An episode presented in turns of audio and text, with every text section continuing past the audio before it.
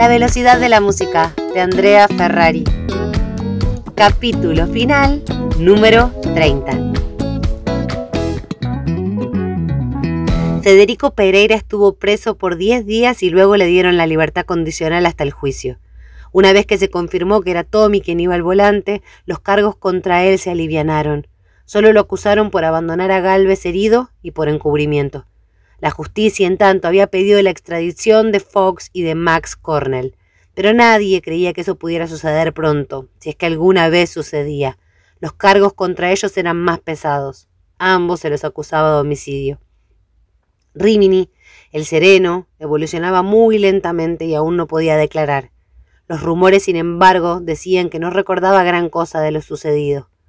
La pequeña mancha de sangre y los destrozos encontrados no habían alcanzado para probar nada, de modo que sin su declaración el caso quedaría en la oscuridad. Sol se inclinaba a pensar que había sido Max Cornell quien lo había atacado y que quizás, porque lo había conocido a Rimini, porque le había parecido un buen tipo, esperaba ansiosa que se recuperara y señalara al culpable. Aunque tal vez la ansiedad también se debía a que el caso había terminado en los siguientes días, después de publicar su última entrada en el blog, se sintió un poco vacía. Fue cuando tuvo ganas de escribirle a Timón. Había estado pensando mucho en él y en sus sospechas, que ahora veía absurdas. Era evidente que ella se había equivocado, pero aún así su comportamiento le seguía pareciendo extraño. ¿Quién era? ¿Y por qué se había molestado tanto en ayudarla? De modo que una noche se sentó a escribirle, decidida a averiguar la verdad.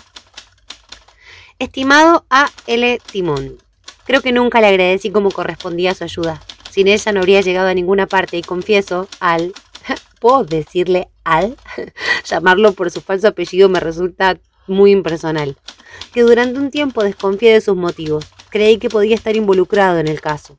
De modo que no solo quiero agradecerle calurosamente su colaboración, sino que también quiero pedirle que me dé algo que alivie esta tremenda curiosidad. ¿Por qué lo hizo? ¿Quién es Altimón? Déjeme que le cuente cómo lo imagino. Pienso que usted es un ex policía o ex detective con notables habilidades para la investigación, pero creo que por algún motivo está encerrado en su casa. Quizás sea muy anciano, quizás esté en silla de ruedas, como sea. Tiene todo el tiempo del mundo, una computadora conectada a Internet y un cerebro privilegiado. ¿Me acerco en algo a la verdad? Por favor, no me deje con una intriga eterna. Con aprecio, Julián. La respuesta tardó solo 15 minutos.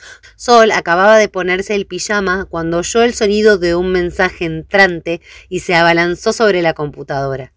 Lo leyó cuatro veces seguidas porque quería más, tanto más, pero tuvo que resignarse a que eso era lo único que le daría y en cierta forma era justo.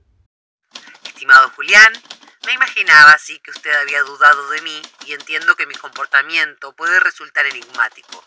Pero tal como le dije, y vuelvo a decirle, no hubo motivos ocultos en mi intención de ayudarlo a descubrir la verdad. Simplemente me apasiona hacerlo. Creo que lo voy a desilusionar diciéndole que no me parezco a su fantasía. No soy anciano, no estoy en silla de ruedas, pero sí me siento muy atraído por los casos policiales que encierran algún enigma. Y también paso mucho tiempo en mi casa por motivos que no voy a comentar. Este caso me permitió poner mi cabeza en algo interesante y olvidar por un tiempo ciertos temas difíciles. Lo que no es justo es que me pida mi nombre real.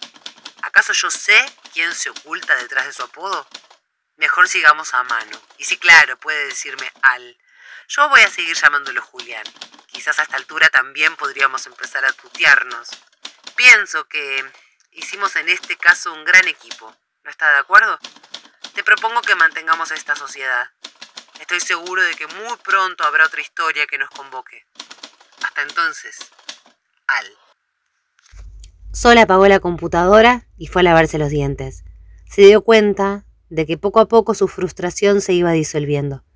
Ahora podía seguir sin saber muchas cosas, entre ellas el verdadero nombre de Timón. Ya habría tiempo de averiguarlas.